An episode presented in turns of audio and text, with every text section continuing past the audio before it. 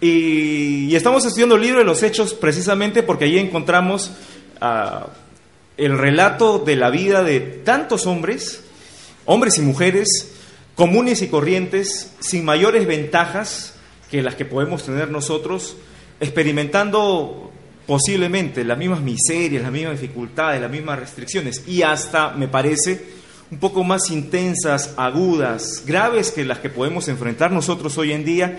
Y sin embargo estos hombres no se quebraron nunca, hombres y mujeres, no se quebraron nunca, sino que se mantuvieron de pie y al contrario, hicieron cosas grandes, increíbles, poderosas, sin precedentes, extraordinarias, de otro nivel, que gente con mayores ventajas en su época gente con mayores ah, beneficios que los que ellos tenían en su vida personal. En ese momento no pudieron.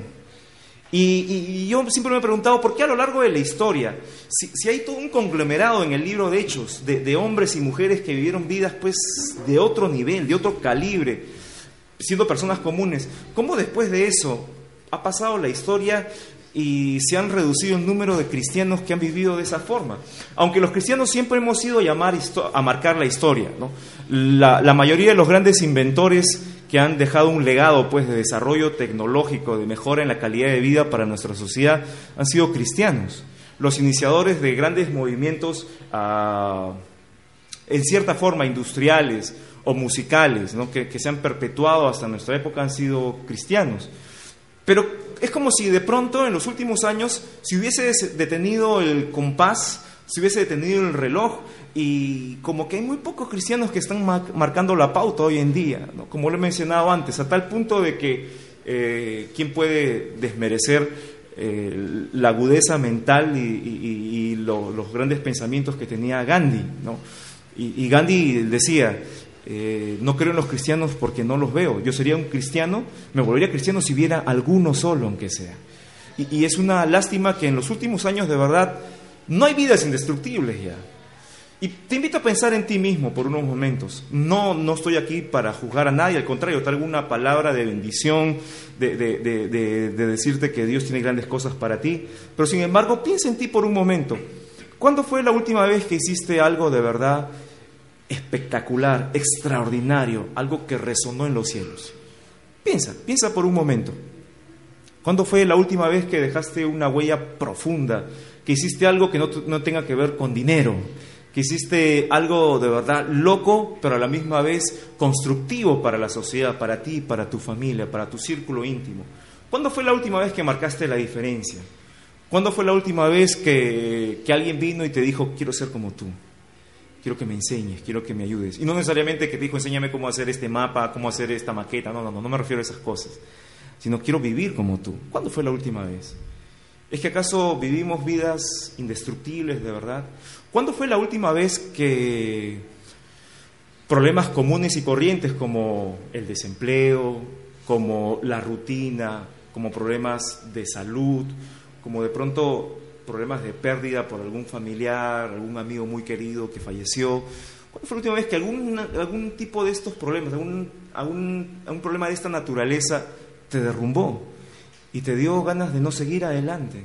Te hizo pensar de que todo el mundo se te venía abajo y que ya lo único que quedaba para ti, como dice eh, el don Ramón, creo que era, o el chavo, nada, más falta que me orine un perro.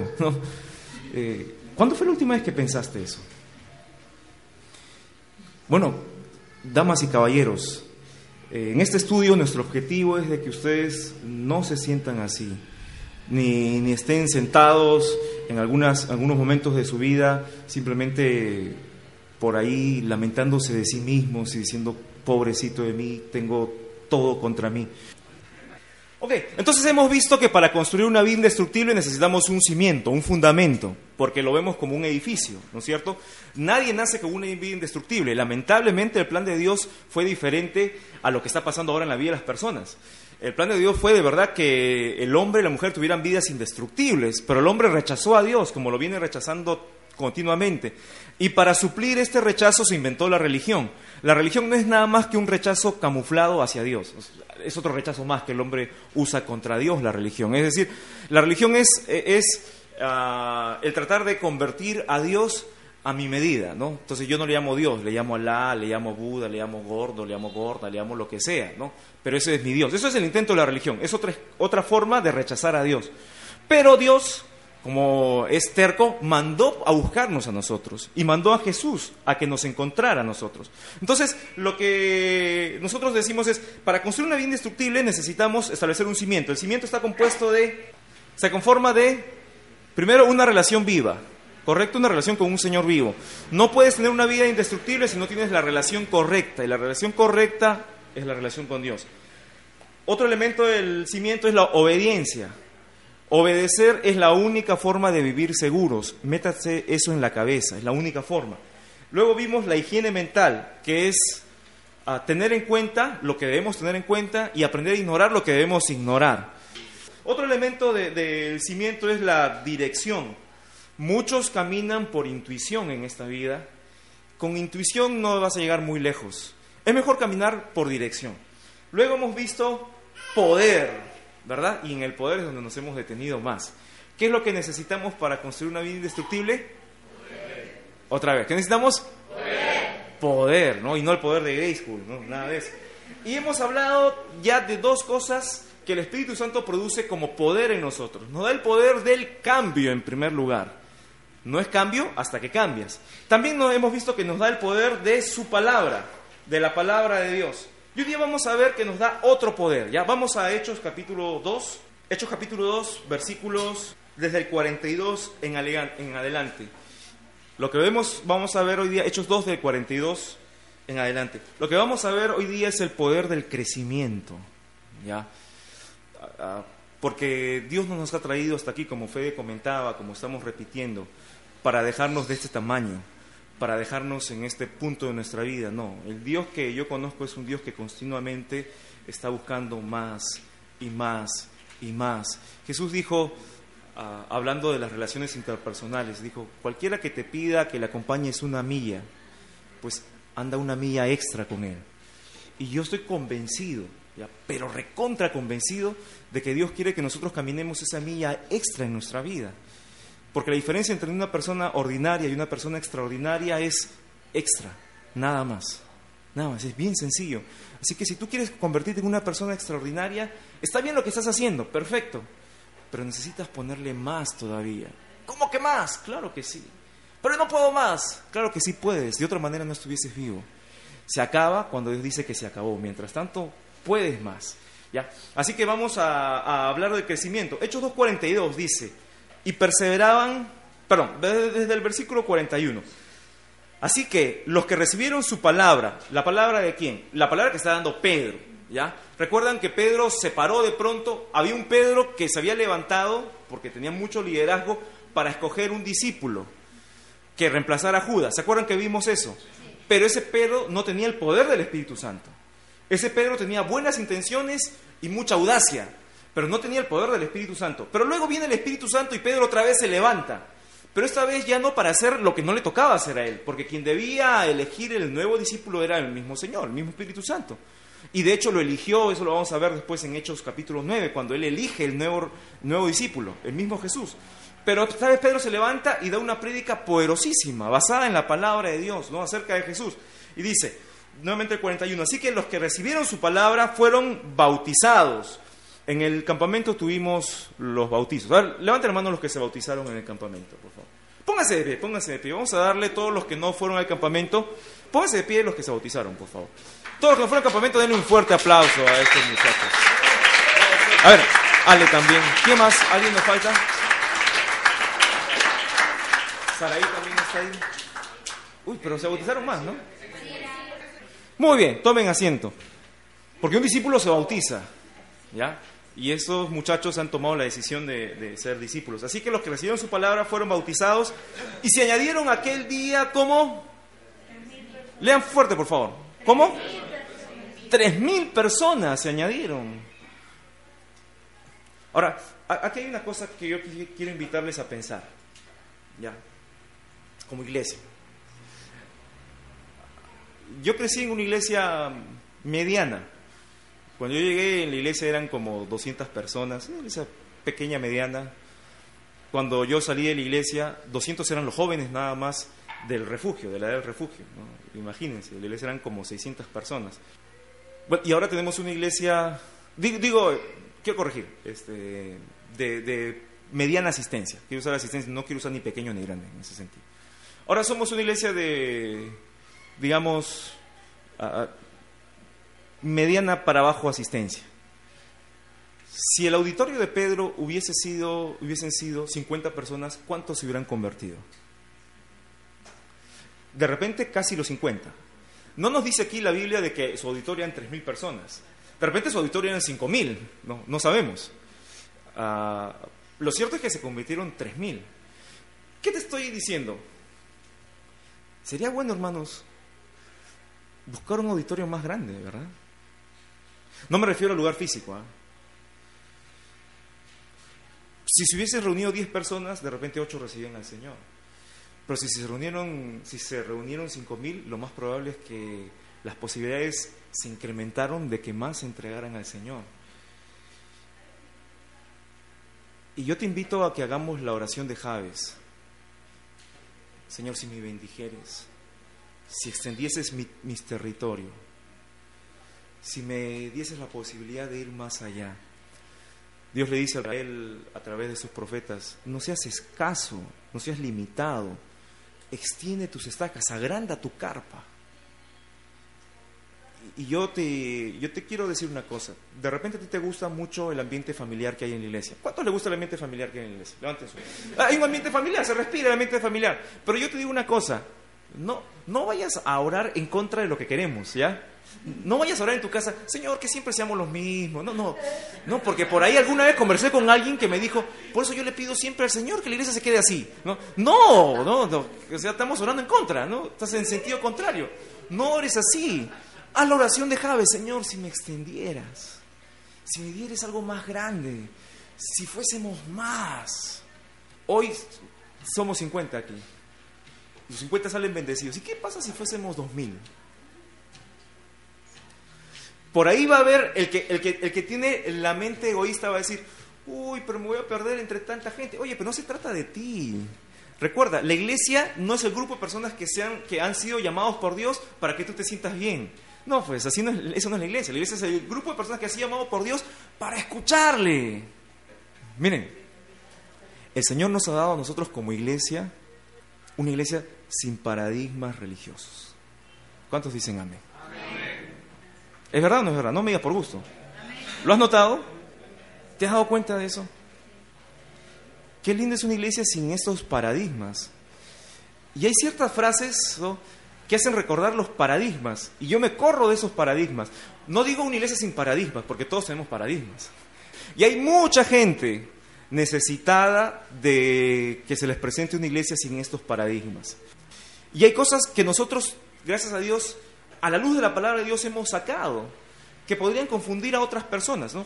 El Señor, escucha, Dios no nos ha llamado al misticismo nunca.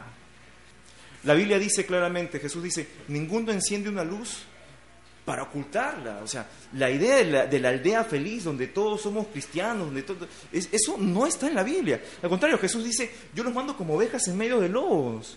Yo los mando a transformar el mundo. Jesús dijo, eh, mientras, mientras estoy en el mundo, luz soy del mundo. ¿Cómo voy a brillar? ¿Cómo voy a influenciar a los demás? ¿Cómo voy a mostrar el carácter cristiano si vivo escondido, agazapado en una burbuja falsa? Porque el mundo no es así. Lo que yo te digo es que a la luz de la palabra de Dios, eso no es para nosotros. No es para ti, no es para mí, porque eso es lo que nos enseña la palabra de Dios. Hay que tener cuidado en creer cosas que la Biblia no enseña y ponerle versículos. Porque ese es otro, otro gran peligro. Así es como han nacido las grandes sectas. Un sinfín de, agrupaciones y grandes religiones que en base a, dos, tres, cuatro versículos mal entendidos, sacados de contexto, han construido pues organizaciones inmensas basadas en el error. Y nosotros debemos conocer bien la palabra de Dios para que cuando prediquemos en una plataforma más grande, las personas se conviertan, pero se conviertan a la verdad, no a la mentira. El apóstol Pablo dice, muchos engañadores han salido por el mundo, y es verdad, muchos han salido por el mundo. Y ese es un regalo lindo que el Señor nos ha dado. Por eso yo te digo, ora para que el Señor nos dé un auditorio más grande. ¿no? Cuando tú escuches o veas gente que tiene estos pensamientos que no son correctos en la palabra de Dios, yo te voy a decir algo, si tú quieres lo tomas o no, yo te digo, evita esas personas. Te lo digo con la autoridad de la palabra de Dios. Las malas conversaciones corrompen las buenas costumbres. Evita esas personas porque te van, te van a meter, te van a hacer creer cosas que, que no son. Todavía, si tú con honestidad reconoces que no conoces bien la palabra de Dios, con mayor razón, evita hasta que conozcas bien hay, cosas, hermanos, que, son inverosímiles, ¿no? Este, como que la pata de la silla se rompa y yo y Cristian se caiga y yo me pare ahí y agarre la silla y en el nombre del Señor, pata, crece otra vez. pero hay gente que de verdad toma el nombre de Dios como si fuera pues un amuleto. Y, y la verdad es que esto hace, estas cosas de verdad hacen de que la gente la gente que ha tenido un poco más de preparación académica piense que los cristianos somos tontos. O sea, ellos lo que están haciendo es degradar el nombre de Jesús. Jesús tenía una capacidad y una sabiduría superior a los demás. O sea, miren, estamos hablando de un hombre. Y piensa en esto, por favor. O sea, desafíate a ti mismo a salir de la mediocridad, del status quo, de, la complacencia, ¿no? Como nos enseñaba Rubén en el campamento. O sea, Jesús se paraba y a los doctores de la ley ridiculizaba su forma de pensar. O sea, era un hombre que tenía una agudeza mental, una capacidad de razonamiento que iba más allá de cualquier cosa. A los 12 años sorprendía a, los maestros de la ley, a los profesores de las universidades, a los científicos de la época. A los 12 años él sobrepasaba el entendimiento de ellos. Eso es un cristiano. Oye, no estoy diciendo que Dios llama a lo mejor. No, no, no, porque 1 Corintios dice que Dios ha usado lo vil para avergonzar a los que saben. No es que Dios llama a lo vil para que los que saben se rían de lo vil. Ah, por eso se metió pues a cristiano, porque ¿qué le queda? Pues orando para que le queje la pata a la silla. No, eso no es Cristo. Cristo es un hombre que nos ha dejado a nosotros una imagen de excelencia. Recuerda eso. Excelencia es igual a sabiduría, siempre. Así que si tú eres un estudiante, sé el mejor estudiante. Si tú eres un trabajador, el del mes el del día, el del año, el de la empresa. Si tú eres un empresario, el más honesto, el mejor. Tienes un proyecto, ¿no? Conversamos con, mi amigo Daniel hace unas semanas atrás. ¿Te acuerdas, Daniel? Esa noche Daniel me decía, estoy saliendo a montar bicicleta nuevamente, ¿no? Y yo le dije, Daniel, ¿por qué no le das sentido a esto? ¿Por qué no evangelizas montando bicicleta? ¿Y ha nacido tu proyecto, cómo se llama? Y Daniel no solamente escuchó, porque eso es algo importante. tú escucharás ahora y de aquí sales y no pasa nada en tu vida. No, no, no. Daniel escuchó y eso es, lo lindo de un corazón tocado por el Señor. Él no se quedó, ah, qué bonito sería, ¿no? Inmediatamente empezó su proyecto, ¿no? Y, porque eso es una iglesia viva. Eso es Cristo. Eso es Cristo. La excelencia. La excelencia. Así que acostúmbrate a una vida excelente. No es el evangelio de la prosperidad, ¿ah? Es el evangelio de la excelencia, el verdadero evangelio, ¿ya? Bueno, se dieron como tres mil. Versículo 42. Dice, y perseveraban en cuatro cosas. Ahora, el poder de crecer radica en mantener estas cuatro cosas en nuestra vida. En primer lugar, dice, perseveraban en la doctrina de los apóstoles, es lo que te acabo de explicar. ¿Cuál es la doctrina de los apóstoles? Pues lo que te acabo de explicar. Es, ¿Qué es doctrina? A ver, esos estudiantes de la escuela ministerial. Eh, una doctrina es el conjunto de enseñanzas. Ahora, ¿la doctrina realmente es de los apóstoles? No, no, no. Vamos a... Porque tienes que tener claro, quiero que tomes nota, porque tienes que tener claro, porque con esto confunden muchos. Vamos a Mateo 28, por favor, rapidito. Mateo 28, 19 y 20. Dice, por tanto, id y haced discípulos a todas las naciones, bautizándolos en el nombre del Padre y del Hijo y del Espíritu Santo. ¿A quién les está encargando esto Jesús primigeniamente? No, pero primigeniamente a quién? A los apóstoles, ¿verdad? A quienes después se convirtieron en sus apóstoles. Les está encargando. Versículo 20 dice, enseñándoles que guarden todas las cosas que os he mandado. Ese conjunto de enseñanzas que Jesús le dio a sus apóstoles es la doctrina de los apóstoles. Esa doctrina de los apóstoles nace de quién? ¿Nace de los apóstoles? No, nace de Jesús que dio el encargo a los apóstoles. Entonces, la primera cosa que necesitamos para crecer nosotros es perseverar en la doctrina que el Señor le dio a los apóstoles. ¿Cuál es esa doctrina? Es el conjunto completo de la enseñanza bíblica. No una sección de la Biblia, sino la totalidad de la Biblia. Por eso es tan importante que este año tú te pongas la meta de leer toda la Biblia. Dice, y perseveraban la doctrina de los apóstoles, ¿qué más? En la comunión unos con otros. ¿Qué es la comunión unos con otros?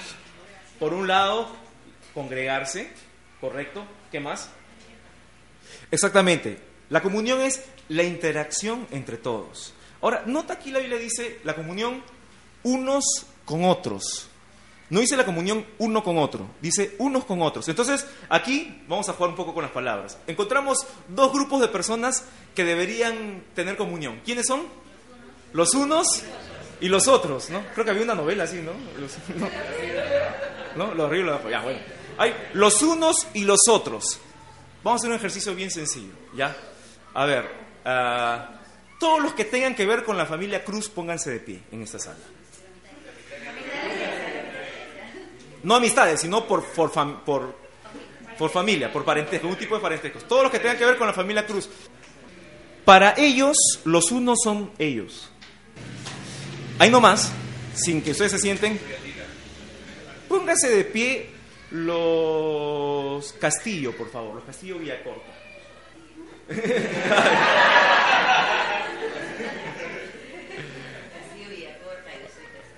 Magda, para ti, ¿quiénes son los unos? Tu familia, ¿verdad? ¿Y ellos qué serían? Los otros. Y a la misma vez, para ustedes, ¿quiénes son los unos? Ustedes son los unos. Y ellos son los otros.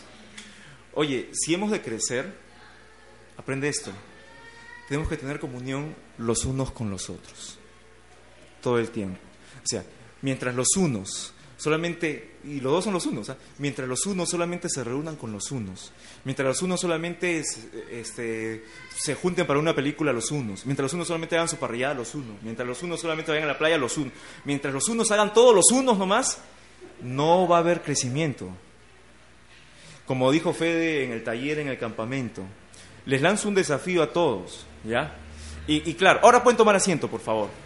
Ahora uno puede decir, y claro, para mí es bien sencillo. Yo puedo decir, bueno, los unos son los Torres, ¿no? Entonces yo tengo mi esposa, mis hijos, mi hermano, mi cuñada y mis sobrinos. Y eso es todo, ¿no? Dentro de la iglesia. No, pero yo puedo decir, ah, pero los unos, yo también tengo otros que son el grupo de alabanza con los que me reúno. No, no, no, eso también vendrían a ser los unos, porque de una u otra manera hay una afinidad entre nosotros. O sea, ¿quiénes son los unos? Tu familia y todo tu círculo de afinidad, con los que de pronto sientes, ay, tenemos algo en común, hacemos una tortita juntos, ¿no? Una cosa así. No. No. Eso, esos son los unos, siguen siendo los unos.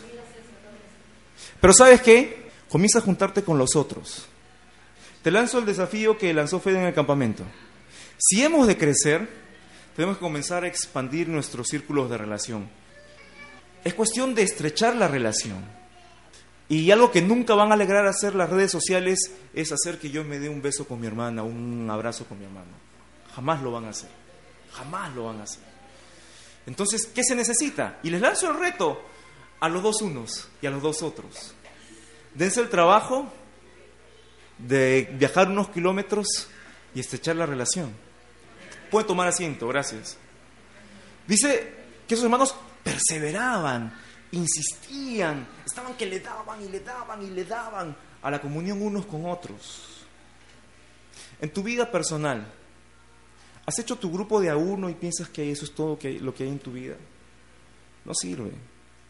No existe el llanero solitario, Superman es solamente un cómic. No existe el hombre acero que vence todo y lo puede todo. Incluso para el tema laboral, ayuda mucho un circuito de contactos, ¿verdad? ayuda mucho tener buenas relaciones. ¿Y por qué no somos el tipo de personas enfocados en construir relaciones sanas? No, no te hablo de amiguismos, porque los amiguismos llegan a ser hasta molestos ni de complicidad. Es tan fácil hacer cómplices, ¿no? Yo me junto con él para hablar mal de él, ¿no? eso no, no te hablo de esas cosas. Te hablo de, de, de, de, relaciones sanas, de verdadera comunión.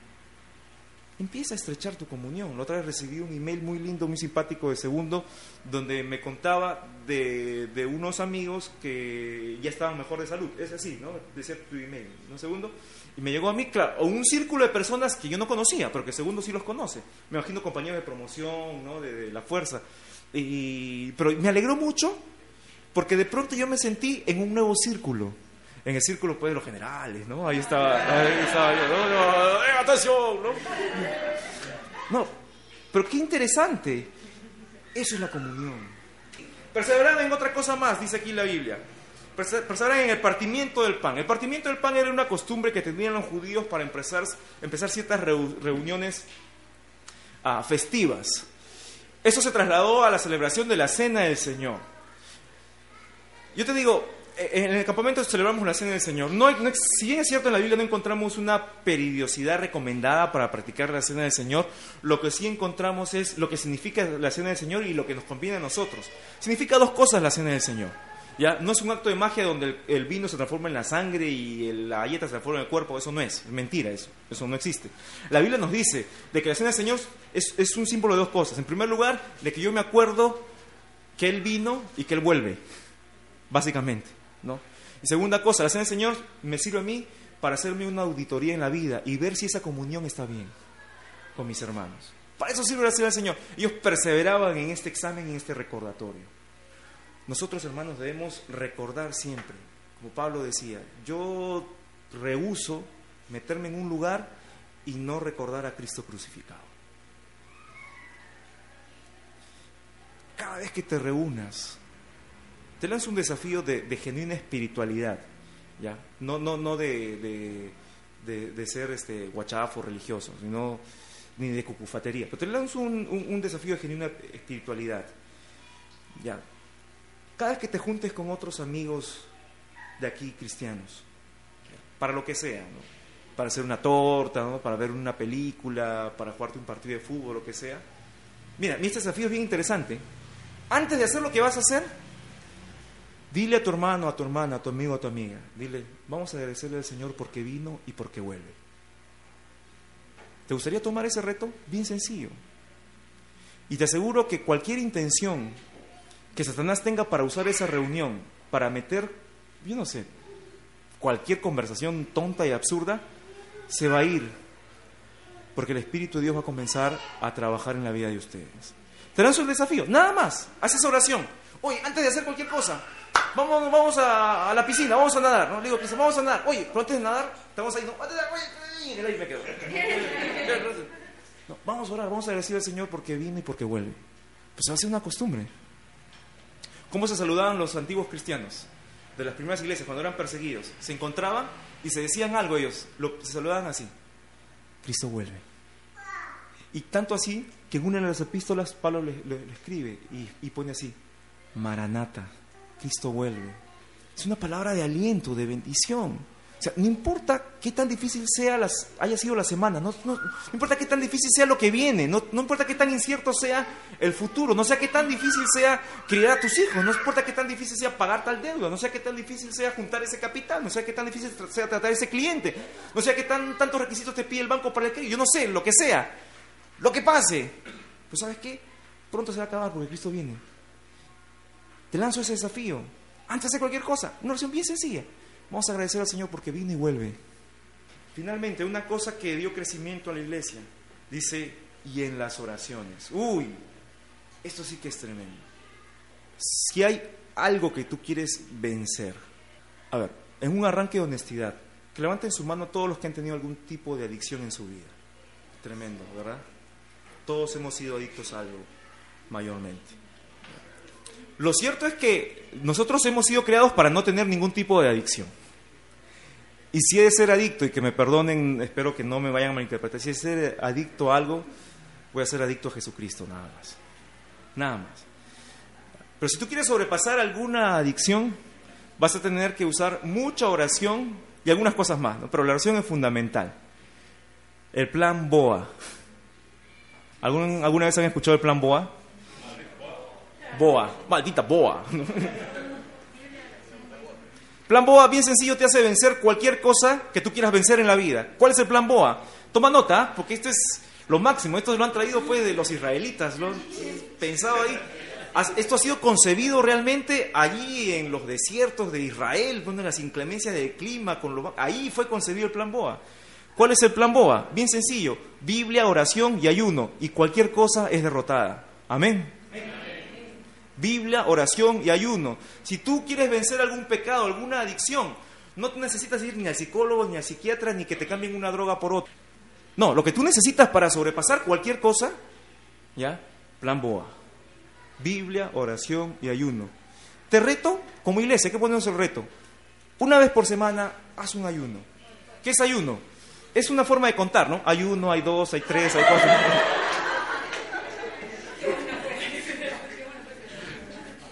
No, no, no.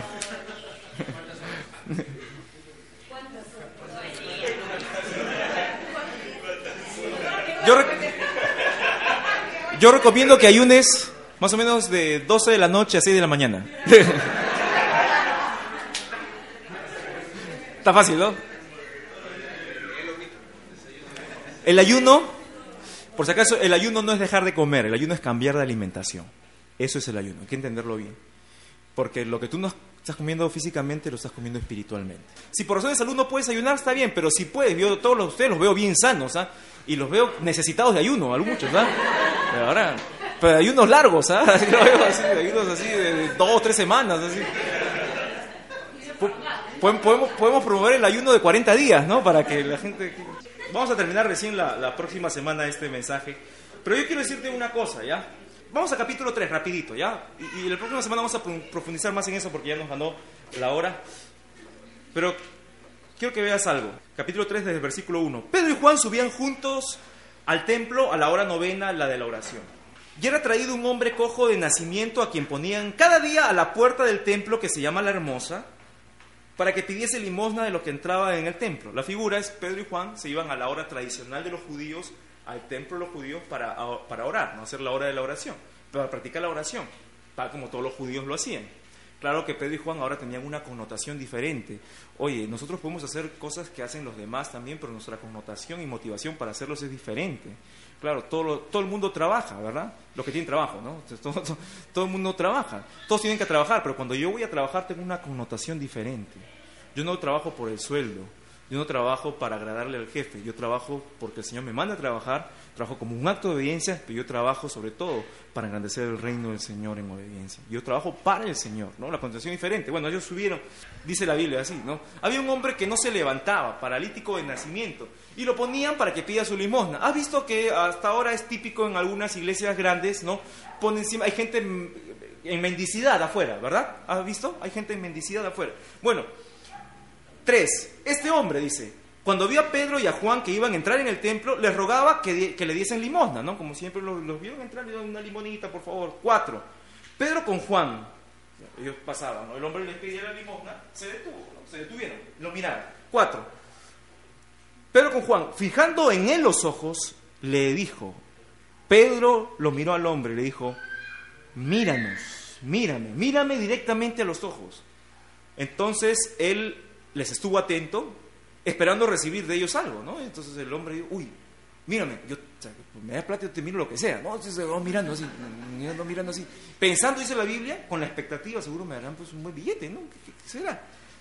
Versículo 6. Mas Pedro le dijo, marca este versículo por favor en tu Biblia, es muy importante, con este vamos a cerrar. Mas Pedro le dijo, mas Pedro dijo, no tengo plata ni oro, pero lo que tengo te doy. En el nombre de Jesús de Nazaret, levántate y anda.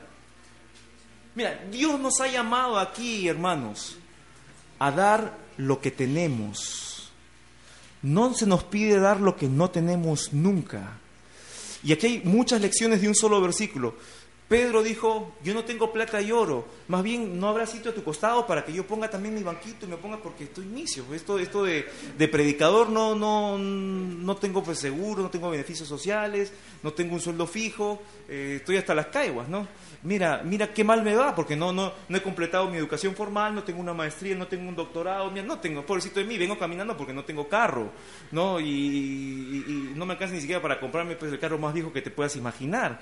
Este, y, con él estoy con él porque él me tiene en su casa viviendo, porque yo no tengo ni casa, tengo, estoy recontra mí, recontra aguja, ¿no? Estoy más pobre que la familia Ingalls, ¿no? Entonces, entonces, este, oye, Pedro, Pedro reconoció una cosa, él dijo, hay cosas que yo no tengo. Pero hay algo que yo tengo. Y eso que tengo alcanza para mí y para ti también. Oye, si hemos de crecer, tenemos que comenzar a dejar de mirar lo que no tenemos y estar dispuestos a compartir lo que tenemos. Pedro compartió lo mejor que tenía. Él dijo, en el nombre de Jesús, que es suficiente, te ordeno que te levantes y andes. Lo que el Señor te ha dado a ti es suficiente. No estoy hablando de conformismo, estoy hablando de contentamiento. Son dos cosas diferentes. ¿Es suficiente lo que el Señor te ha dado a ti? ¿Es suficiente? ¿Por qué, ¿Por qué te quejas? ¿Por qué vives tan triste? ¿Por qué vives llorando? ¿Por qué tus pensamientos te traicionan? ¿Por qué te agobias? ¿Por qué te desesperas? Si lo que tienes es suficiente para compartir. ¿No es suficiente acaso? Piensa lo que tienes. Piensa en lo que tienes. Vamos a ponernos de pie para orar, por favor. Hay muchas cosas más que decir de crecimiento, lo vamos a ver el próximo domingo. No desas cierra tus ojos, por favor.